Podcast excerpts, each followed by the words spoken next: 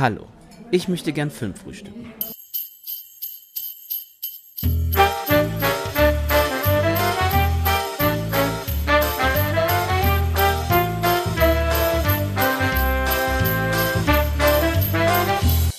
Hallo und herzlich willkommen zum zweiten Filmtoast Adventsfrühstück 2021.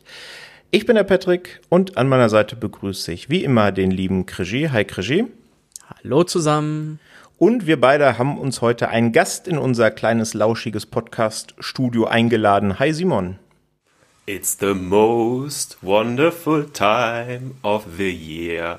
Hallo ihr zwei, danke, dass ich dabei sein darf. Ich habe mich sehr drauf gefreut. Aber sehr gerne doch. Da startest du ja direkt mit so einem Gassenhauer, das ist doch schön. Das ist doch schön. Damit äh, unsere HörerInnen dich ein bisschen besser einschätzen können, weil das große Thema ist natürlich Advent, große Thema ist Weihnachten, starten wir doch mal mit deinem liebsten Weihnachtsfilm. Was hättest du da so im Angebot? Was würdest du quasi jedem aufs Auge drücken wollen, der dich fragt? Nenn mir doch einfach mal einen Weihnachtsfilm, den ich äh, mit meiner Familie oder Freunden oder allein gucken kann. Ähm, als erstes wäre natürlich immer bei mir Kevin allein zu Hause. Der hat so einen ganz großen Platz in meinem Herzen seit der Kindheit. Ähm, den würde ich aber heute nicht nehmen, weil wir haben ja ganz frisch auch eine, eine neue Folge dazu draußen. Also der Flo, der Krischi und der Daniel haben ja die ganze Home Alone-Reihe besprochen. Das äh, auch nochmal, sei die Folge nochmal empfohlen. Ähm, ich würde Schöne Bescherung nehmen aus äh, den 80ern mit äh, Chevy Chase. Äh, heißt auf Englisch National Lampoon's Christmas Vacation und gehört eigentlich zu so einer Reihe mit dieser äh, Familie von Chevy Chase mit seinen zwei Kids. Ähm, die haben so vier verschiedene Komödien gedreht und die, ich glaube, der zweite von diesen vier Filmen ist dann Schöne Bescherung, quasi eine Weihnachtsversion mit dieser Familie und den kann ich mir jedes Jahr angucken, ist einfach eine verdammt lustige Komödie, ganz grundsätzlich. Also es ist so ähnlich wie bei Kevin, dass man äh, fast jede Szene mitsprechen kann. Man freut sich schon, wenn die Katze irgendwie explodiert, äh, wenn das Eichhörnchen äh, durch, den, äh, durch das Wohnzimmer läuft und der Hund dann das, die ganze Einrichtung zerlegt. Und äh, ist jetzt keine Überraschung, aber ist für mich ein äh, Must-See ähm, in der Weihnachtszeit auf jeden Fall. Deswegen muss der sein. Ja, da rennst du zumindest bei mir offene Adventskalendertüren ein. Also wir gucken den auch jedes Jahr zu Weihnachten. Krischi, wie sieht's bei dir aus? Äh, Schöne Bescherung habe ich vor vorletztes Jahr, glaube ich, zum ersten Mal komplett von vorne bis hinten gesehen. Es mhm. hat gedauert. Ich habe den immer zu spät reingeschaltet oder halt äh, entsprechend nicht die Zeit gehabt. Ich kannte das, kannte nicht mal den Anfang.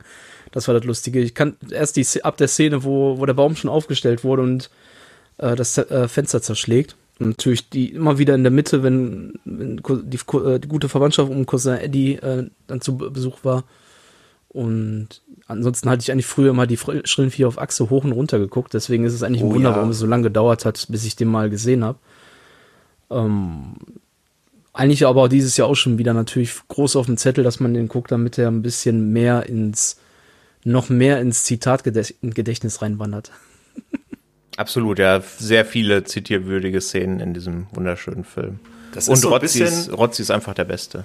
Oh ja, Rotzi ist ein wunderschöner Name für einen Hund, macht dem Namen auch alle Ehre. ähm, es ist so ein, ich finde den Film so mega kurzweilig, der schaut sich so ein bisschen wie so ein Autounfall. Es wird einfach immer schlimmer und man, äh, man hat eigentlich keine Zeit durchzuatmen, äh, wenn dann die Verwandtschaft kommt und der Baum in Flammen steht, äh, wenn äh, das gesamte Haus irgendwie mit Lichtern geschmückt ist und das funktioniert nicht und äh, ähm, Chevy Chase fängt dann an, auf seine Weihnachtsdekoration einzuprügeln und die wegzutreten und äh, also äh, und ich weiß nicht, ob man da zu viel verraten darf. Der Film ist jetzt äh, über 30 Jahre alt, aber am Ende kommt dann ein SWAT-Team, was irgendwie das, das ganze Haus auf links dreht. Also das, äh, der Film arbeitet auf einen Höhepunkt hin und ist dabei eigentlich nur auf Eskalation aus, äh, was ich super finde.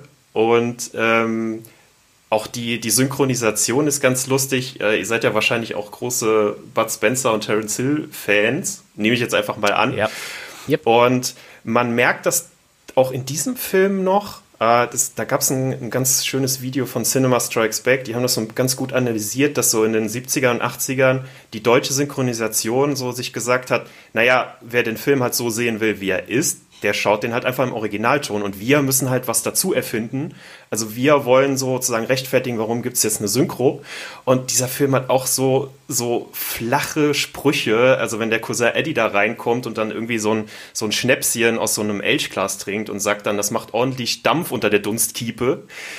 äh, das sind, da muss ich jedes Mal wieder drüber lachen. Oder wenn er halt sagt, äh, irgendwie, ja, hier bei deinem, bei meinem Hund Rotzi musst du ein bisschen aufpassen, weil wenn der ein Wildtier sieht, dann tanzt er mit dem die Blutpolka.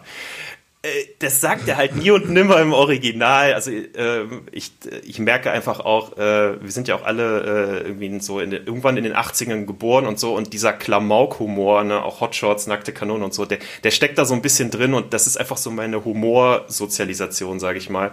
Deswegen ähm, will ich den ein bisschen alle Ewigkeiten wahrscheinlich schauen müssen. Das, das, das geht einfach nicht anders.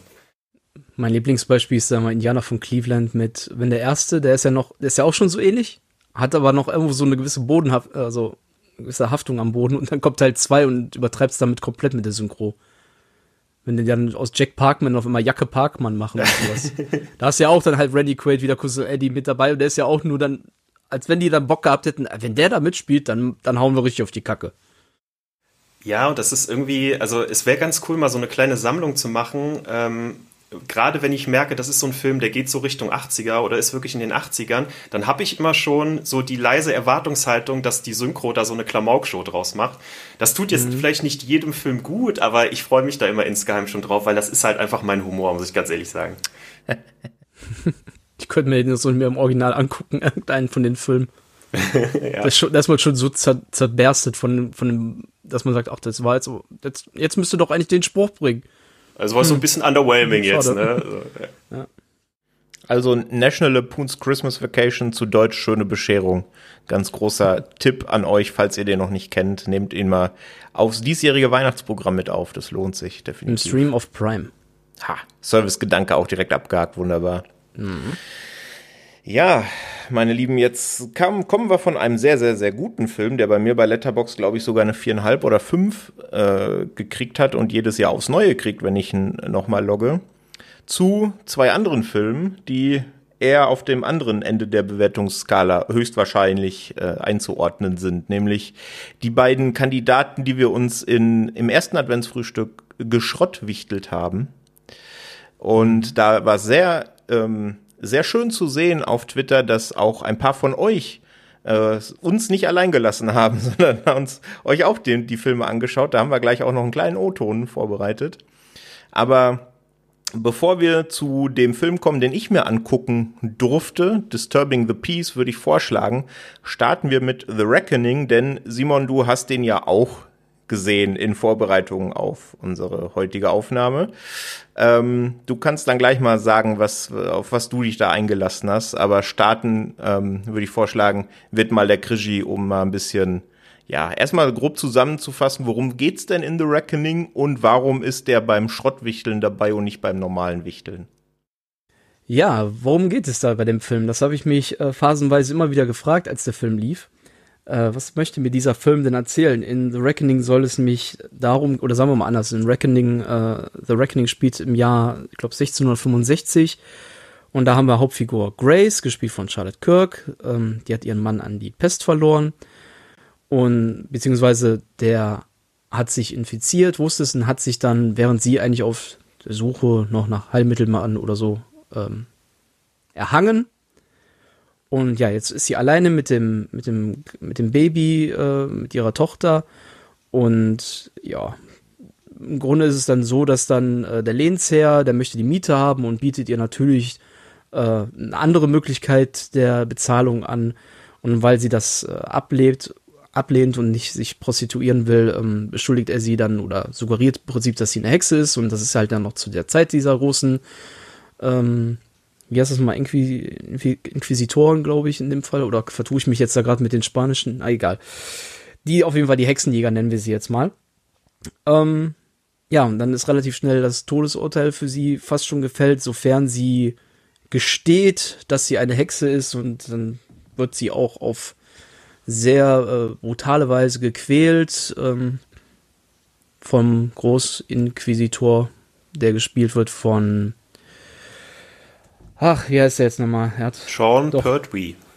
danke. Ich kam jetzt nicht auf den Namen, aber er hat ja nicht so viele schöne Rollen gespielt. Unter anderem in der Serie Gotham spielt er den Alfred, den Butler. Um das mal auf das Comic-Niveau wieder zurückzubringen, was ich ja so gerne innehabe. ja, und ähm, das war es auch eigentlich so großartig an richtig namhaften Schauspielern und äh, das war es auch eigentlich mit dem Film.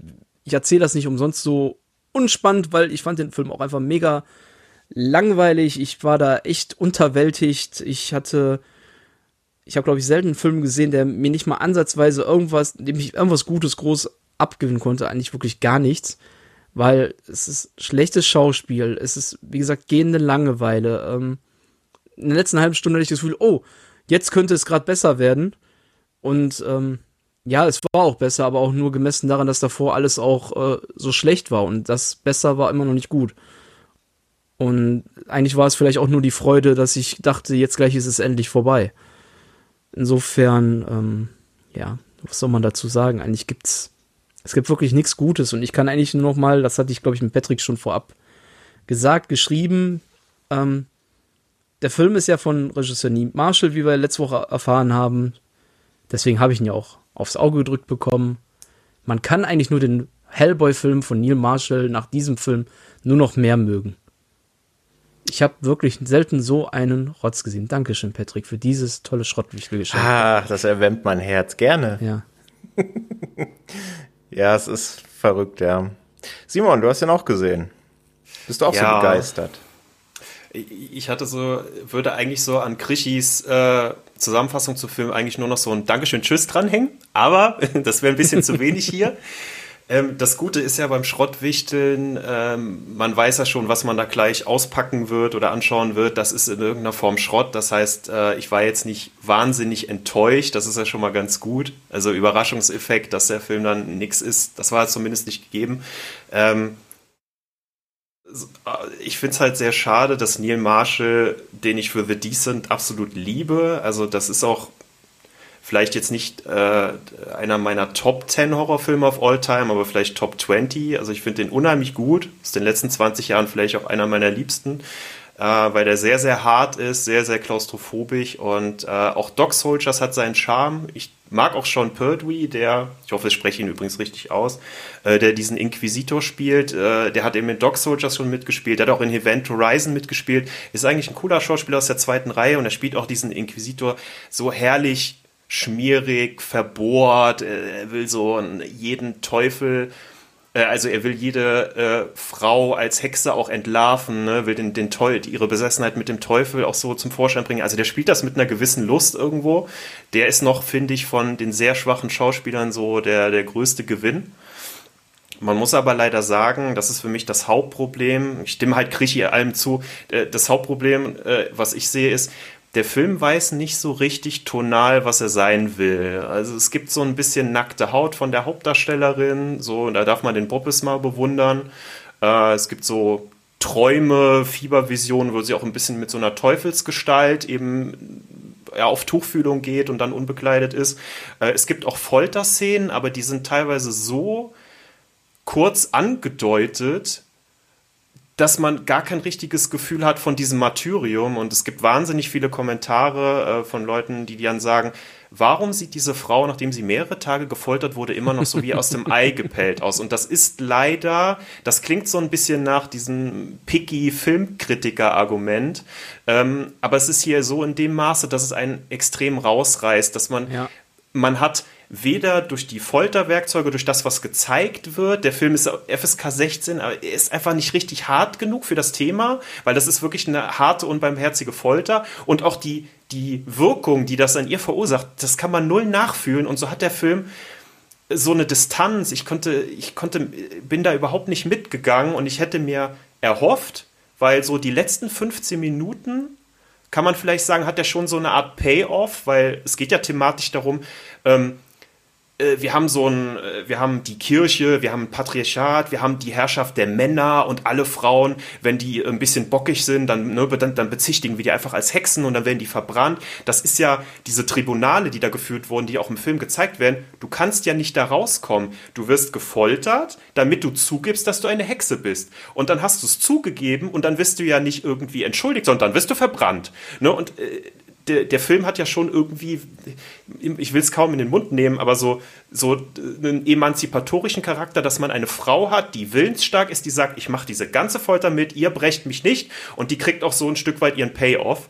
Ähm, und da wird der Film auch ein bisschen expliziter, aber bis dahin ist das für mich einfach Hochglanz-Trash, ohne dass der Film das eigentlich weiß, ohne dass der Film mir wirklich was zeigt. Also würde der einfach Vollgas geben. Äh, es gibt ja so, äh, gibt ja so schöne Filme wie Hexen bis aufs Blut gequält ähm, von 1970 äh, mit so einem ganz jungen Udo Kier. Äh, das ist ein super Exploitation-Horrorfilm aus Deutschland, der, wo diese Folter wirklich dargestellt wird und die tut richtig weh, weil du die ertragen musst. Das ist ein richtig unangenehmer Film und der zeigt auch, wie unangenehm diese Hexenverfolgung einfach war. Und bei diesem Film bekommst du ja gar nichts irgendwie, also für mich hat sich da nichts übermittelt. Ich hatte teilweise so dran gedacht, äh, ich habe diese Filme mit Alexandra Neldel, ne, diese die Wanderhure. Ich habe die nie gesehen, aber ich dachte mir so, das sieht auch alles budgetmäßig so billig und, und in so einem kitschigen Hochglanz aus.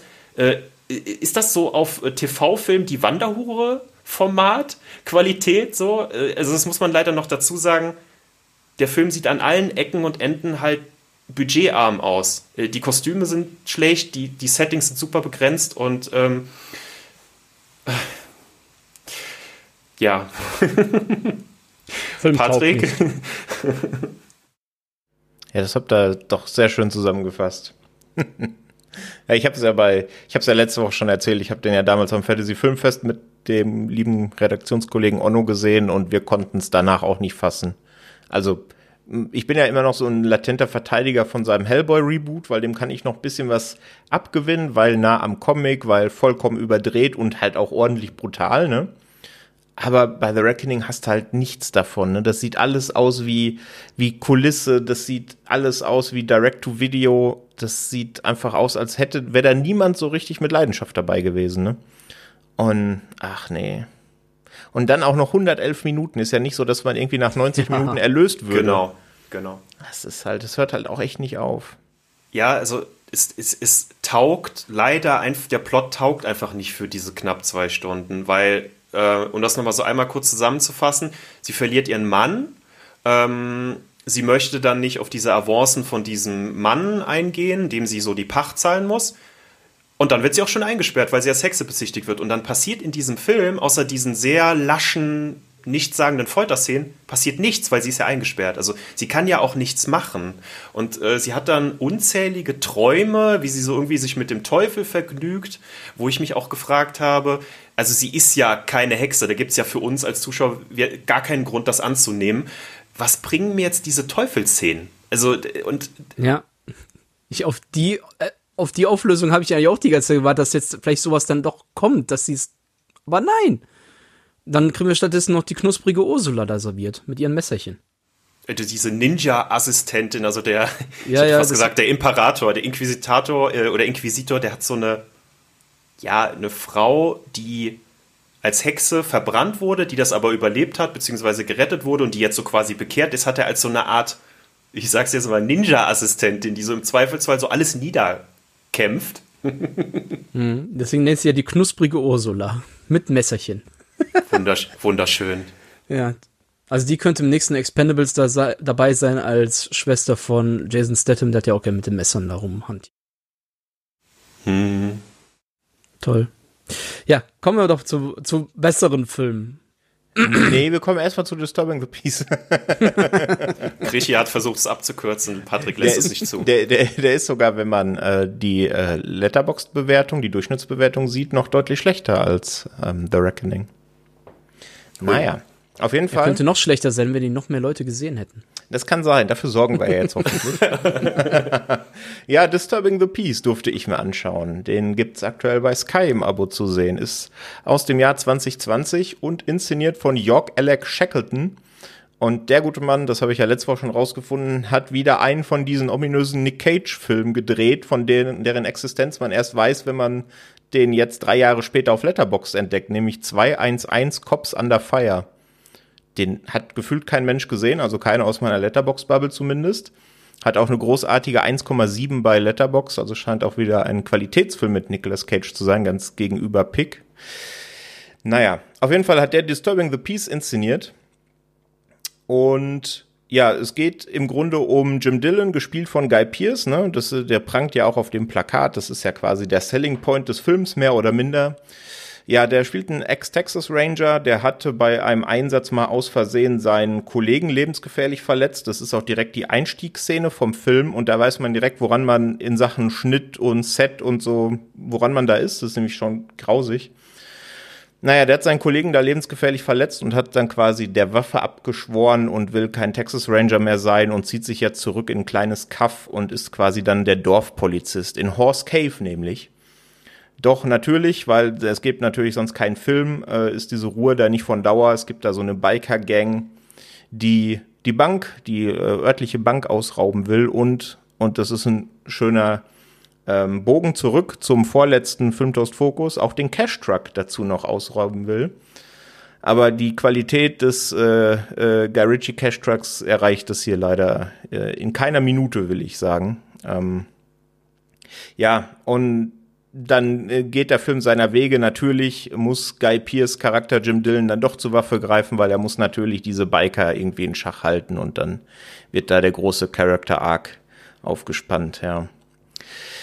Bevor ich dazu komme, wie ich den Film finde, ähm, möchte ich gerne, das habe ich vorhin schon mal angekündigt, den lieben Jens zitieren, bei Twitter als Movie Collector X zu finden. Denn Jens hat sich, hat unser erstes Adventsfrühstück gehört und hat sich gedacht, Mensch, den Film gucke ich mir an. Und dann habe ich den Jens gebeten, dass er mal eine kleine Rezension uns schreibt und die möchte ich gerne vortragen. Er hat das nämlich schon sehr gut, sehr gut zusammengefasst. Bin gespannt. Oh, oh, das war wohl nix. Warum dieses Werk nicht Rest in Peace betitelt wurde, ist mir schleierhaft. Protagonist Guy Pierce ist als traumatisierter Sheriff permanent zu Fuß unterwegs, in Klammern ein Schrittzähler würde sich freuen, und irritiert mit einer ziemlich emotionslosen Interpretation seiner Rolle.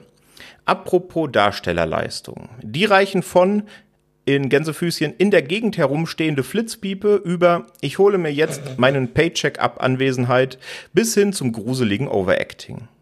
Auch die Action, deswegen schaut man ja grundsätzlich so einen Film an, ist irgendwie merkwürdig ungelenk und wenig dynamisch inszeniert. Immerhin gibt es ab und an ein paar blutige Einschüsse zu sehen. Aber es sind anhand des stellenweise unfreiwillig, komisch dargebotenen, gelegentliche Schmunzler, wenn nicht sogar Lauthalse Lacher garantiert.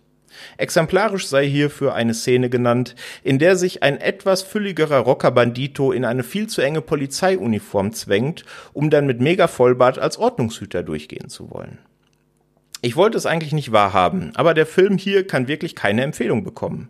Zwei von zehn vor sich hin rostenden Peacemakern. Letztendlich kann ich nur hoffen, dass der gute Guy Pierce dem Regisseur hier nur einen Freundschaftsdienst erwiesen hat. Wäre wirklich schade um ihn, wenn er sich in den Niederungen des Filmgeschäfts herumtreiben muss. Ja, und ich finde, der Jens hat's irgendwie auf den Kopf getroffen. Also es ist wirklich ganz wild. Und wie gesagt, man, der, der Film macht auch gar keinen Hehl raus. Man merkt das direkt in der Eröffnungsszene, wo eben diese Verfolgungsjagd inszeniert ist, in der Guy Pierce dann seinen Kollegen anschießt das ist schon ein absolutes Schnittgewitter, wo man sich echt fragt, dass da hinterher keiner mehr drauf geguckt hat und dass das so durchgewunken wurde. Und auch das Drehbuch, ne? Es gibt da eine Szene, ich will da gar nicht spoilern, falls man da überhaupt irgendwas spoilern will, ähm, äh, falls man da überhaupt irgendwas spoilern kann. Da unterhalten sich zwei Figuren und sagen dann so mehr oder minder, ja, du bist X, ich bin ja Y, du musst jetzt das und das bis dann und dann machen. So, und also die erzählen sich etwas, was beide schon wissen, weil beide schon länger miteinander interagieren. Die erzählen es halt nur, damit wir es checken, ne? damit es dem Zuschauer in so einem kleinen Exposition-Dump einfach aufs Butterbrot geschmiert wird. Das machen ja viele Filme, aber viele können das halt ein bisschen verstecken, ne? Und das kann der hier halt nicht. Es ist einfach ein Abhaken von irgendwelchen Checkpunkten, die einfach äh, ja laut Drehbuch sein müssen. Und so meandert der Film einfach vor sich hin und es hört einfach nicht auf. Ne? Die be beste Szene, finde ich, ist, als äh, Jim Dillon, also Guy Pierce, einen von den bösen Bikern äh, verhaftet und in seinen kleinen Knaster einsperrt. Dann unterhält er sich fünf Minuten mit ihm, appelliert so ein bisschen an seine Marine-Ehre und dann gibt er ihm eine Knarre und lässt ihm raus, weil er denkt, ach, jetzt kämpft er ja fürs Gute. Und da dachte ich mir auch, ja komm, dann ist doch auch, ist doch auch egal. Und also, ich weiß nicht. Schönes Fazit auch, dann ist er auch egal. Ja, es ist wirklich egal. es ist wirklich egal. Wahnsinn. Ach ja. Ist so schön, den Film nochmal gerade in Erinnerung gerufen zu kriegen. Ja? Ja, wie fandst du den Stunt, wo er den praktisch den Weg abschneidet, indem er einfach den, den Zeitungskasten umfährt und dann wegrennt? ja, also, ich meine, da ist man ja dann schon, äh, dann hat man schon eine Grenze überschritten, ne? Ich habe damals zurückgespult und habe geguckt, ob der nicht vielleicht doch den, den Weg abgeschnitten. Nein, der ist einfach nur vor den Zeitungskasten gefahren. Der hat dadurch noch nicht mal den, noch nicht mal den Weg den abgeschnitten. Ja, es ist äh, fantastisch. Genau. Also die Action ist sehr zweifelhaft, ähm, aber die Dialoge zwischen den Action-Set-Pieces, die sind ja noch viel schlimmer, ne? Also das ist unfassbar. Oder wie du mir auch geschrieben hast, der, allein die erste Kampfszene in, in, im Café, die war ja auch schon großartig. Wir ja. bewegen uns nicht, bewegen uns nicht. Schnitt, Schnitt. Wir bewegen uns nicht. Oh, das war jetzt der Kampf. Krass. Ja, also wenn man, wenn man dem typischen Liam Neeson Action-Vehikel vorwirft, dass alles durch den Schnitt gelöst wird, weil der Mann ja schon über 70 ist und sich nicht mehr so agil bewegen kann, dann kann man gerne mal Disturbing the Peace angucken und sich ein bisschen wieder erden. Ne? Ja, überhaupt guckt Disturbing the Peace, damit ihr gute Filme wieder mehr zu schätzen weiß, wisst.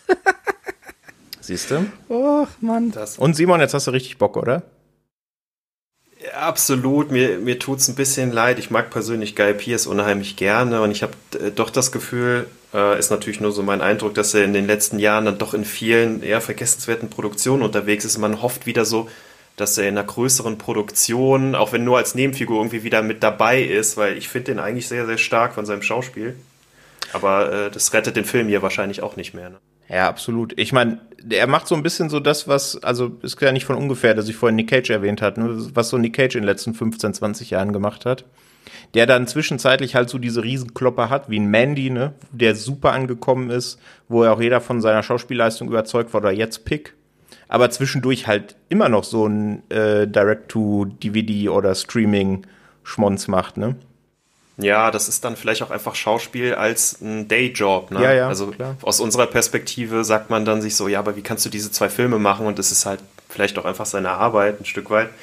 Ähm, ich würde stattdessen einfach noch Lockout mit ihm empfehlen von 2012. Äh, Krischi, wir hatten eben im Vorgespräch auch kurz drüber gesprochen. Mhm. Den gibt es aktuell bei Amazon Prime. Ähm, ohne jetzt zu groß schon auf die Handlung einzugehen, aber das ist halt so die grundsätzliche Prämisse, dass quasi alle Verbrecher, also Schwerverbrecher, ausgelagert werden auf so eine Art Raumstation und in so einem Kryoschlaf sind.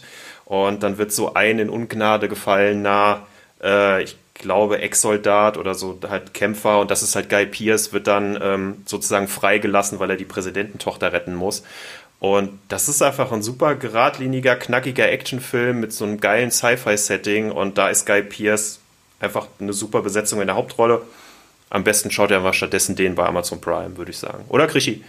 Definitiv. Also der macht auf viele verschiedene Weisen Spaß. Ich hatte Kumpels gehabt, die gerade am Anfang sagen, oh, der wird, der wird aber schlecht sein, weil das dann, der Film hat halt kaum Kohle rausgehauen für, für irgendwelche Spezialeffekte. Die, weil ist am Anfang so eine kleine Verfolgungsjagd und die sieht dann auch nicht so prickelnd aus, aber braucht sie auch nicht, weil das ist fünf Sekunden und dann ist das vorbei und danach kommt halt, wie du sagst ja schon rein, sehr geile äh, Sci-Fi-Action-Pieces. Du hast ähm, ein ganz cooles Setting da mit der Raumstation und du hast vor allem einen einfach saucoolen Guy Pierce mit sehr vielen klasse One-Linern. Ich finde, das, hat, das hat so einen richtigen 80er-Jahre-Charme gehabt, so von den alten Actionfilmen her. So. Ja, Kann absolut. man sich auf jeden Fall besser angucken. Ja, also jetzt haben wir auch noch äh, Filme mit Guy Pearce empfohlen. Brimstone will ich da noch kurz äh, anbringen. Ist so ein, so ein, so ein Western-Thriller. Ist, glaube ich, auch noch gar nicht so alt, ne? Ich glaube 2016. 2016, ja, sie ist fünf Jahre. Den gibt's leider aktuell nicht inklusive irgendwo, also den müsste man sich tatsächlich auf den Streaming-Plattformen leihen oder als Blu-ray sich ins Regal stellen. Ja, aber Disturbing the Peace, das war leider nichts. Auch ich danke dir sehr, sehr, sehr für äh, dieses wichtige Geschenk. Immer wieder gerne. Ja, wir kommen ja nachher zur nächsten Runde für, das, für den dritten Advent dann. Da kommt dann die Rache. Mhm. Ich bin gespannt. Ja, aber äh, bevor wir dazu kommen, wir haben auch, äh, bevor wir zum zweiten Schrottwichteln kommen, auch noch ein kleines Quiz natürlich wieder mit dabei. Aber vorher möchte uns der Simon erzählen, was Murmeltiere überhaupt mit Weihnachten zu tun. Oh ja, sehr gerne. Ähm, es gibt ja den schönen äh, Film mit Bill Murray, und der einen Tag immer und immer wieder erleben muss. Wir kennen das Prinzip. Ich weiß auch gar nicht, ob es da mittlerweile nicht irgendwie mal einen Begriff für gibt, aber man sagt halt meistens, ja, das ist wie äh, und täglich grüßt das Murmeltier. Das ist so das Murmeltiertag-Prinzip. Und es ist ganz interessant, dass ich in den letzten Jahren jetzt mittlerweile drei Filme, Weihnachtsfilme gefunden habe, die genau nach diesem Prinzip funktionieren. Und bei Weihnachtsfilmen ist es ja so ein bisschen Hit and Miss. Es gibt so die großen, wo man auch weiß, okay, da sind jetzt ein, zwei bekannte Schauspieler dabei, das wird eine gute Produktion sein. Und dann gibt's äh, ganz viel, was so einfach äh, für das für, ja, fürs Fernsehen produziert wurde, so, so ganz, ganz billig mit absoluten No-Names. Äh, Patrick, du hast das so schön im Vorgespräch gesagt, naja, man, man will irgendwie einen Weihnachtsfilm und dann äh, packt man irgendwas mit Weihnachten in den Titel und dann schauen sich das die Leute an. Äh, absolut fein, kann jeder gerne machen. Äh, ich finde es da immer schwer durchzunavigieren durch das Angebot, weil ich dann doch äh, gerne was Gutes finden würde. Gibt ja so großartige Titel wie Ein Prinz zu Weihnachten, Eine Hochzeit zu Weihnachten, ähm, zwölf Dates zu Weihnachten. Äh, aber gut, ich schweife ab. Ich habe auf jeden Fall drei Filme entdeckt. Ähm, das ist einmal immer wieder Weihnachten von 2013, äh, heißt auch Pete's Christmas. Ähm, dann von 2011 die zwölf Weihnachtsdates. Da haben wir auch wieder so, einen, so einen typischen Titel. Und ähm, kam im letzten Jahr auf Netflix, ist dort auch noch zu finden, schon wieder Weihnachten. Und äh, das ist eigentlich total naheliegend, dass eine Person, die Hauptfigur, den Weihnachtstag, also meistens Heiligabend, immer und immer wieder erlebt, weil wir kennen das ja, wenn man dann die Familie an Weihnachten zusammenkommt, dann gibt es Probleme und irgendwie muss mal eine Lösung gefunden werden. Und diese, diese Hauptfigur muss sich ja meistens, meistens muss sie ja auch wie Bill Murray, muss sie irgendwie ein besserer Mensch werden. Und deswegen ist das total naheliegend, das für das, für das Weihnachtsfest zu machen. Äh, wir haben das äh, zum Beispiel bei, bei Pete's Christmas von 2013, dass wir so einen Teenager haben äh, und er hat halt so einen älteren Bruder, der so super talentiert ist und er ist eher so der, der kleine Loser-Bruder. Dann haben seine Eltern auch noch das Geschenk vergessen. Ähm, dann gehen auch noch ein paar Dinge schief und er bekommt für alles die Verantwortung und da denkt er sich, okay, das waren die schlimmsten Weihnachten, legt sich ins Bett und am nächsten Tag wacht er auf und muss das alles nochmal erleben. Und dann sieht man natürlich immer so ganz schön diese, diese kleine Heldenreise, dass er erkennen muss, ah, okay, deswegen geht es meinen Eltern schlecht und die haben das Geschenk vergessen und mein Bruder kann ja auch nichts dafür, dass er hier das, als das große Genie immer bewundert wird und so findet er halt zu sich selber. Und ähm, der dritte Film, den ich genannt habe, schon wieder Weihnachten von 2020, das ist eine brasilianische Produktion auf Netflix, der hat noch so einen kleinen Spin. Also wer generell Bock hat so auf diese Murmel, auf dieses Murmeltiertag-Prinzip, wir hatten ja mit Palm Springs da auch noch mal einen ganz schönen Film von einer Weile, ähm, dann ist der auch noch mal ganz cool, weil der hat den Spin, dass die Hauptfigur, ein Familienvater, diesen Weihnachtstag immer und immer wieder erlebt, aber es ist ein Jahr vergangen. Und weder er noch wir als Zuschauer wissen, was in diesem Jahr passiert ist, aber es ist quasi wieder Weihnachten und das hat so eine ganz interessante Komponente, dass sich dann in seinem Leben ganz viel verändert und wir werden schon mit diesen Auswirkungen, die jetzt über ein Jahr sich eingestellt haben, konfrontiert. Also dann äh, ist seine Ehe plötzlich äh, auf der Kippe, er hat Streit mit seinen Kindern und er muss dann immer wieder an Weihnachten aufwachend erstmal verstehen, in welcher Lebenssituation bin ich eigentlich gerade und äh, das findet dann immer aber wieder in so einer, in so einer Weihnachts, äh, äh, in so einem Weihnachtsfest-Setting statt. Also das ist auch ein ganz schöner Spin. Und äh, wer auf sowas Bock hat, ähm, immer wieder Weihnachten, die zwölf Weihnachtsdates und schon wieder Weihnachten. Äh, kann ich auf jeden Fall empfehlen. Äh, sind teilweise auch ganz gut äh, besetzt, ganz gut produziert und äh, macht man nichts mit falsch, gerade wenn man Bock hat auf dieses. Ja, ich würde sagen, das sind doch schicke Geheimtipps, oder? Also bei mir sind die jetzt auf jeden Fall auf der Watchlist gelandet. Und damit ihr das auch schön komfortabel habt, werden wir die natürlich im entsprechenden, ähm, in den Show Notes verlinken. Genau. Ja, Dankeschön. Das ist ja jetzt wirklich auch ein schöner Spin nach den beiden Gurken jetzt zu, so um so wieder so ein bisschen in die Weihnachtsstimmung zurückzufinden, ne? weil die Filme hatten ja nun überhaupt nichts mit Weihnachten zu tun, die beiden, die wir uns da Schrott gewichtelt. Mhm. Sehr schön, danke dafür. Ähm, ja, Krischi, du hast angekündigt, dass du ein wahnsinniges Quiz mit dabei hast. Ich bin jetzt sehr gespannt, was das bedeutet für uns. Äh, ja, mein lieber Patrick. Oh, es ist schon ja so losgeht. Es ist ja schon mittlerweile so, so, dass die Leute nach den ganzen Streamcatchern äh, der letzten Monate sich darauf freuen, gegen mich anzutreten. Ne? Weil ich das ja ist korrekt, ja. Hab. Dieses Mal darf sich Simon gegen dich messen.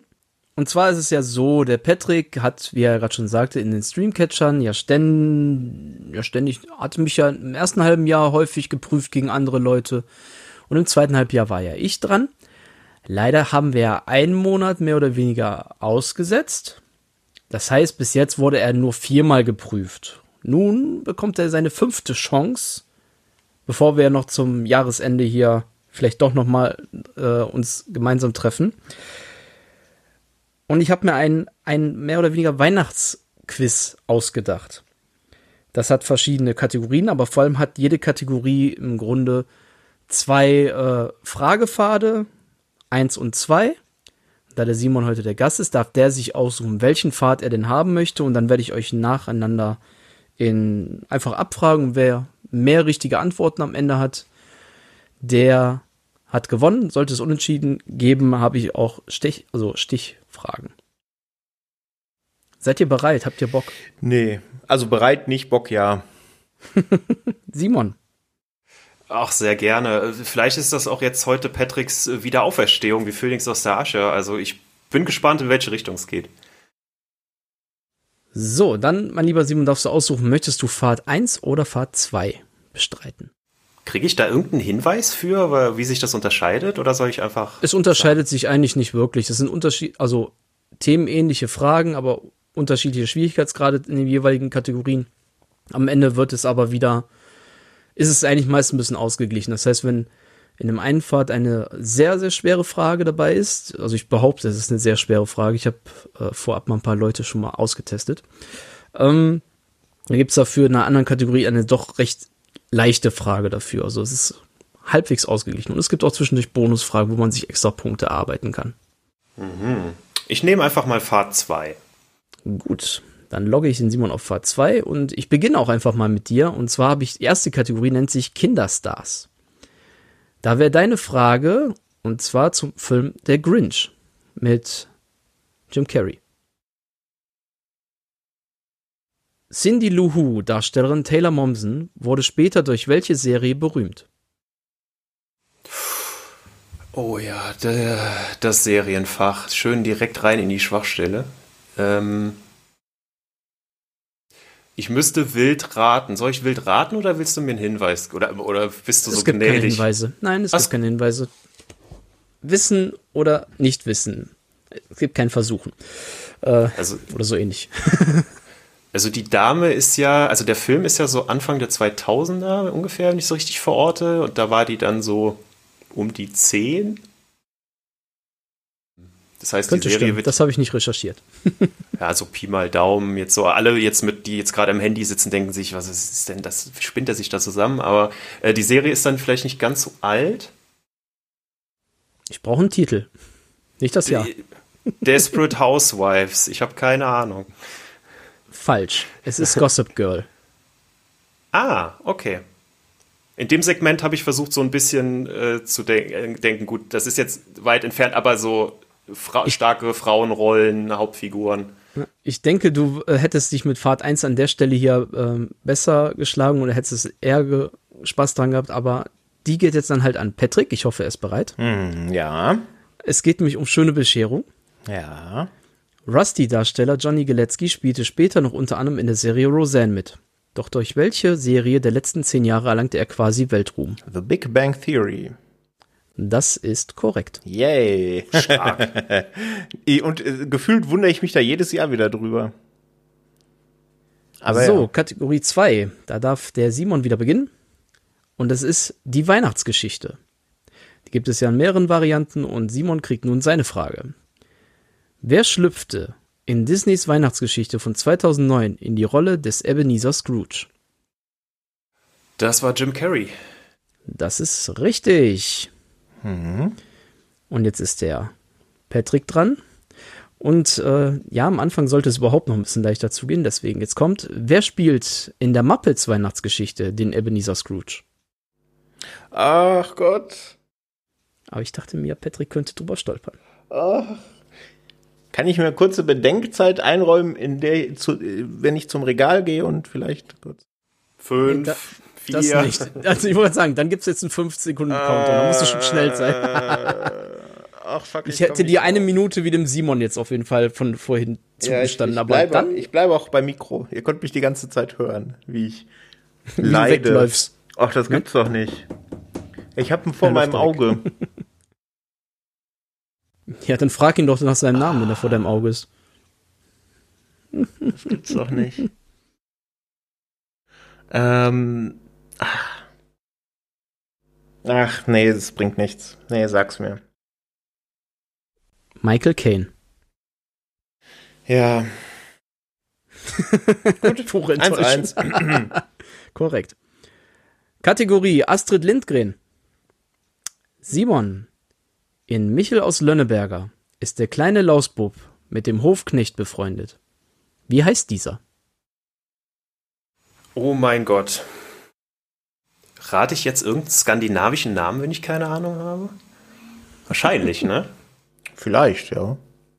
Wenn du damit triffst? Ich, ich, ich mach's kurz, weil wenn ich keine Ahnung habe, bringt's ja nichts in die Länge ziehen. Ich sag einfach mal Sören. Falsch. Hättest du es gewusst, Patrick? Nein, nein. Es ist Alfred. Hm. Ich möchte auch mal als kleine Trivia dazu sagen, dass der Michel aus Lönneberger im Original auch nicht Michel heißt, sondern Emil. Möchtest du die Bonusfrage dazu wissen? Du hast noch eine Chance, doch noch einen Punkt hier rauszuholen, lieber Simon. Äh, die bezieht sich wieder auf den Michel. Ja. Äh, Dann würde ich wahrscheinlich keine Chance haben. Nee. Ich frag, sich, frag dich trotzdem, vielleicht hast du ja einen Glückstreffer. Wie heißt Michels Schwester? Wie heißen die anderen zehn Figuren, die du alle nicht kennst, außer der Hauptfigur? Äh, Else. Knapp daneben, es ist Ida. Hm. Nun wäre der Patrick dran. Pippi Langstrumpf zählt auch zu den Filmen, die ständig zur Weihnachtszeit im Fernsehen laufen. Wie heißen die Geschwister, die mit Pippi die Abenteuer erleben? Oh, das ist jetzt, da wird mich, ah, da wird mich meine Freundin so auslachen, wenn ich das nicht. Mehr als sonst wahrscheinlich. Ja, noch schlimmer als sonst. Ach Gott. Ah, ich hab's. Ach Mann. Ich hab's und da war's weg. Hm, hm, hm, hm, hm. Naja, ich passe. Tommy und Annika. Ja, Annika hatte ich, da war ich kurz davor. Tommy wäre ich wahrscheinlich nicht drauf gekommen.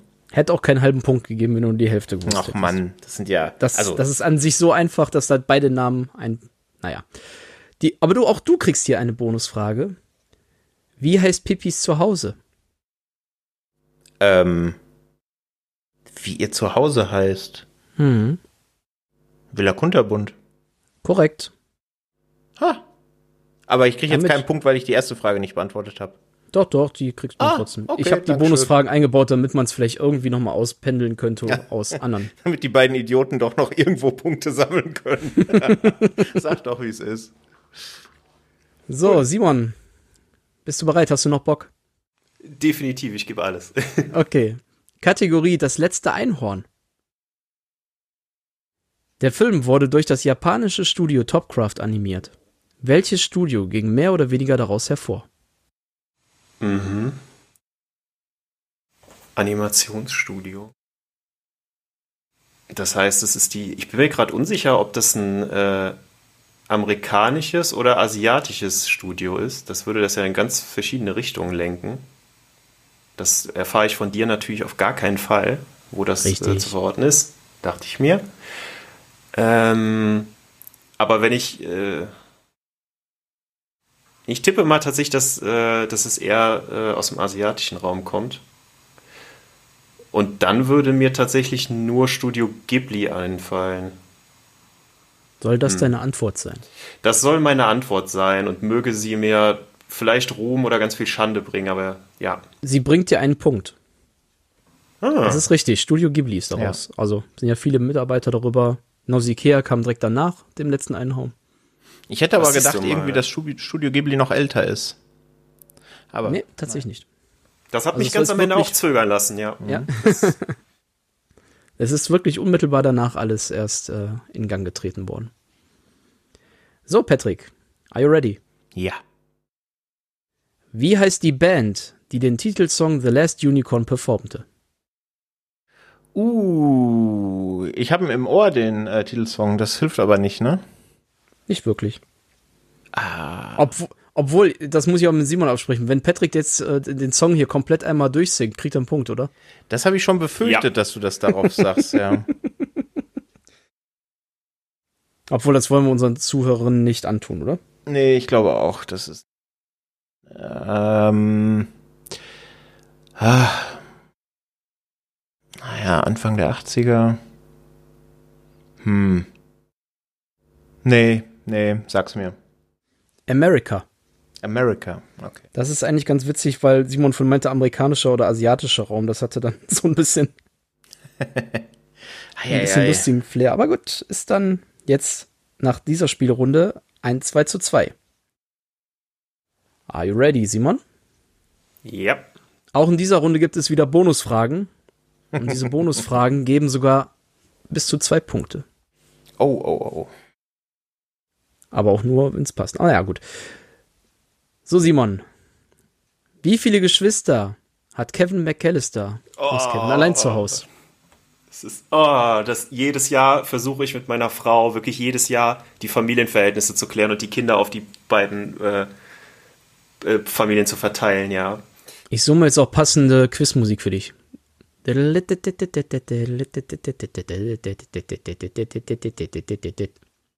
Also er hat Bass, er hat eine Schwester und er hat, glaube ich, noch diesen rothaarigen Bruder. Also hat er, glaube ich, mindestens drei. Ich sage mal drei. Falsch.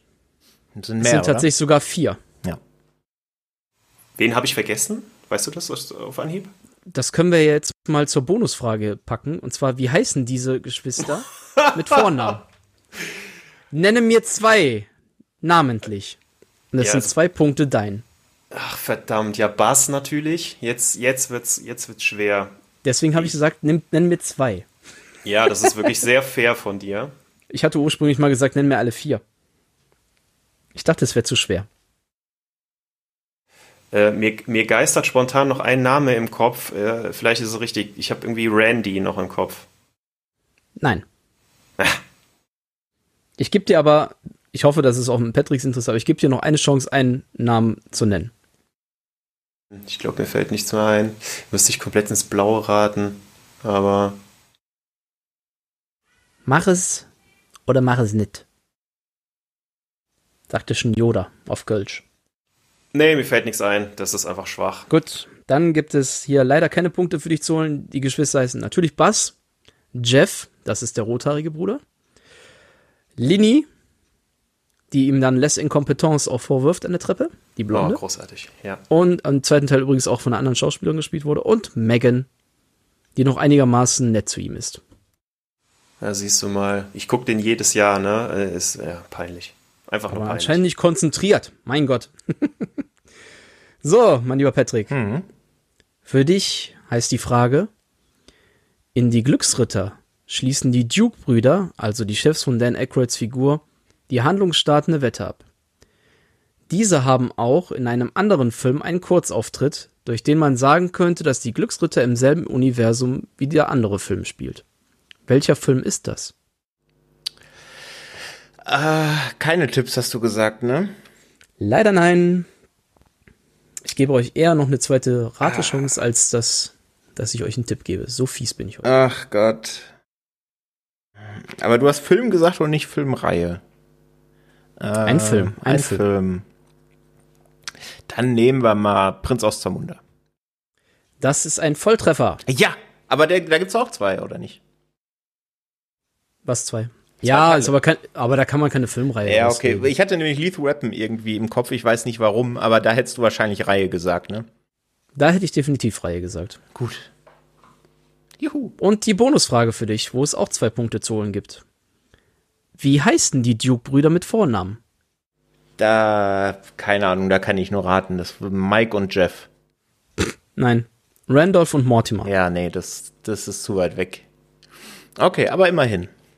Damit gehst du 3 zu 2 in Führung. Juhu. So, ich muss mir das nur mal eben schnell gegennotieren, sonst vergesse ich hinterher, ob Patrick verloren hat oder nicht. Nur ähm, darum, darauf kommt es an. ja, das, ja. Jetzt haben wir die Intention auch verstanden.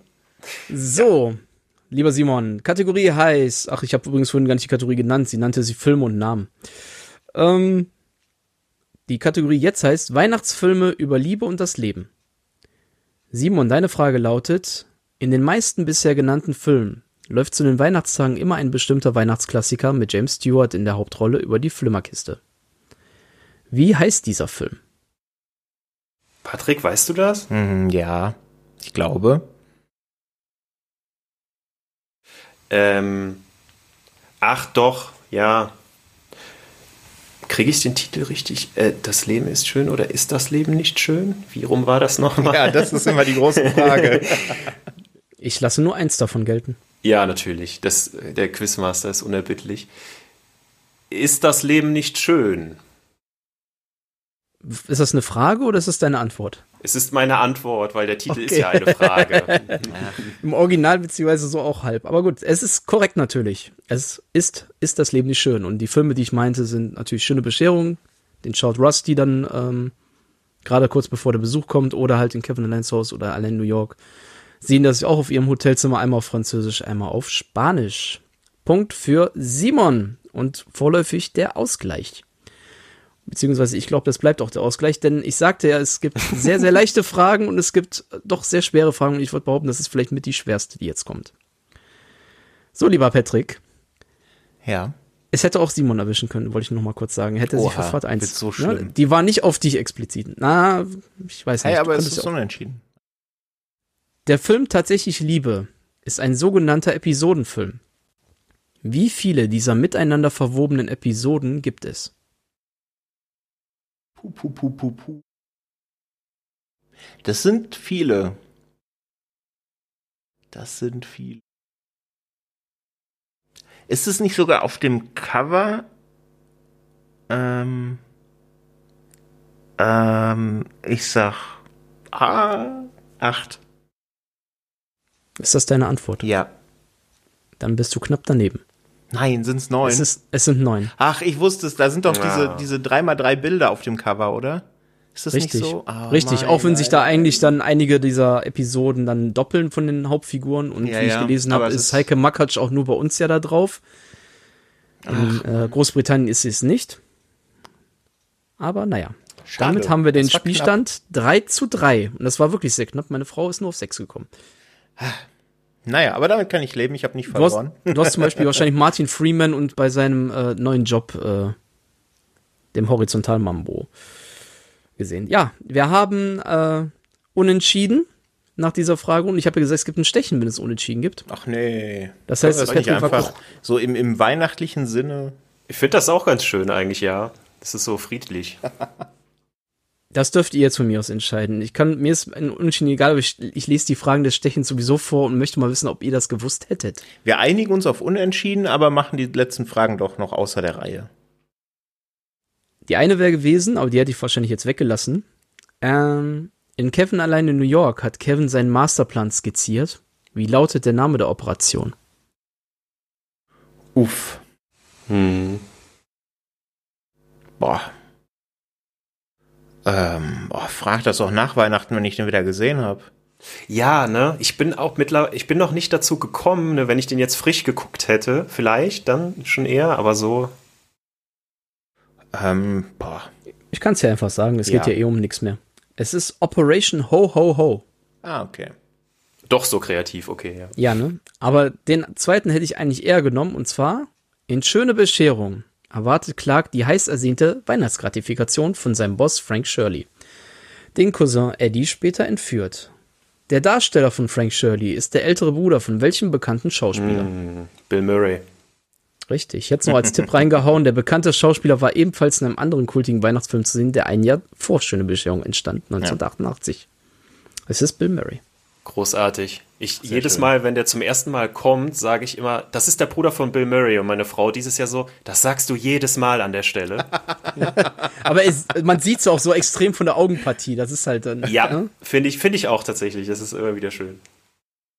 Schön. Nee, das war ein tolles Quiz. Vor allem, weil ich nicht verloren habe. Hm.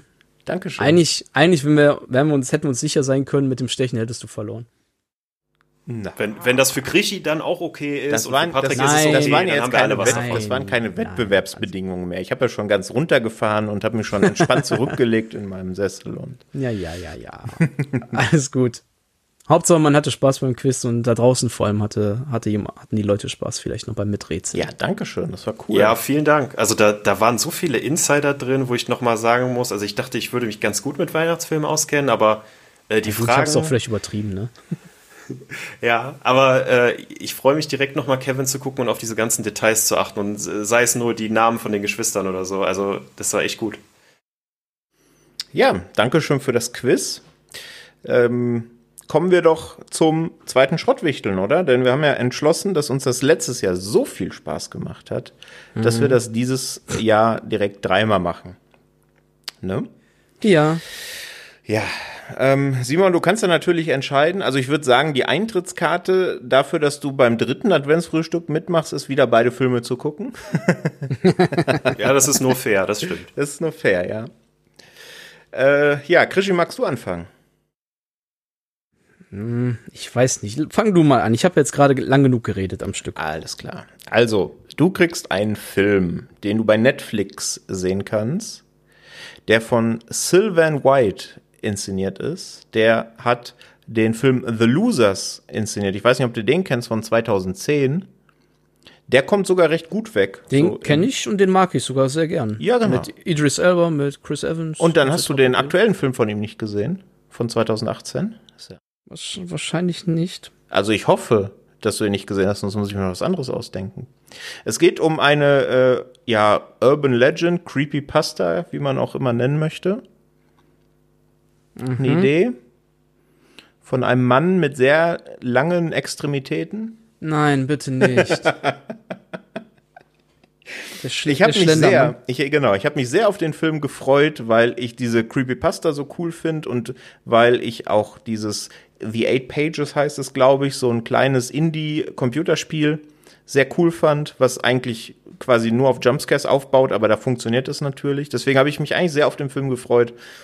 Ähm, ja, und du kannst ihn dir jetzt anschauen und dann mal raten, ob der Film auf meine Freude äh, eingezahlt hat oder nicht.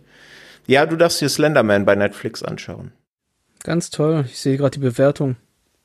Der hat ja noch mehr halbe Sterne als äh, Reckoning.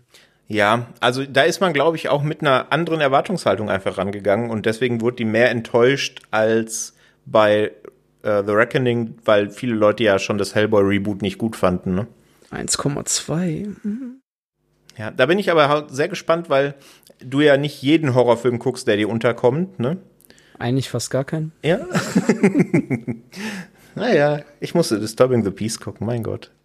Ja, rate mal, was du jetzt gucken darfst. Naja, du Den hast ja schon. schlechtesten Film des Jahres 2021 und du, du hast ja eigentlich regelrecht drum gebettelt, weil du hast ihn ja noch nicht gesehen. Du hast ja im Vorgespräch gesagt, ach, du hast ihn ja noch nicht gesehen und eigentlich hast du ja drum gebeten, dass du ihn endlich mal sehen darfst. Der für mich schwächste Film des Jahres, aber du sollst ja ein bisschen doch im Weihnachtsfeeling bleiben. Was guckst du wohl? Äh, 20, 21 schlechtester Film. Simon, hast du eine Idee? Tatsächlich nicht, nee, ich bin auch ganz gespannt. Der für mich schlechteste Film, wohlgemerkt. Der, der du im ganzen Jahr, den du im ganzen Jahr gesehen hast. Den ich in diesem Jahr gesehen habe, der von diesem Jahr stammt und der der schlechteste Film laut meiner Wertung ist. Da habe ich eigentlich drei Filme, oh nee, das von diesem Jahr, also zwei Filme wären da zur Auswahl. Der eine ist auf Prime, aber den würde ich dir nicht geben. Und du hattest ja eigentlich im Vorgespräch schon gesagt, deine Liebste hatten ja schon gesehen und die fanden ja nicht so verkehrt. Ach Vielleicht möchtest du, nee. vielleicht möchtest du ja dann ihr nee. beipflichten oder ich tendiere eher dazu, dass du dich, dass du eher den, den, den, den Typen aus dem Spongebob-Film machst und dann die Augen auskratzen möchtest und nur schreist, meine Augen, meine Augen.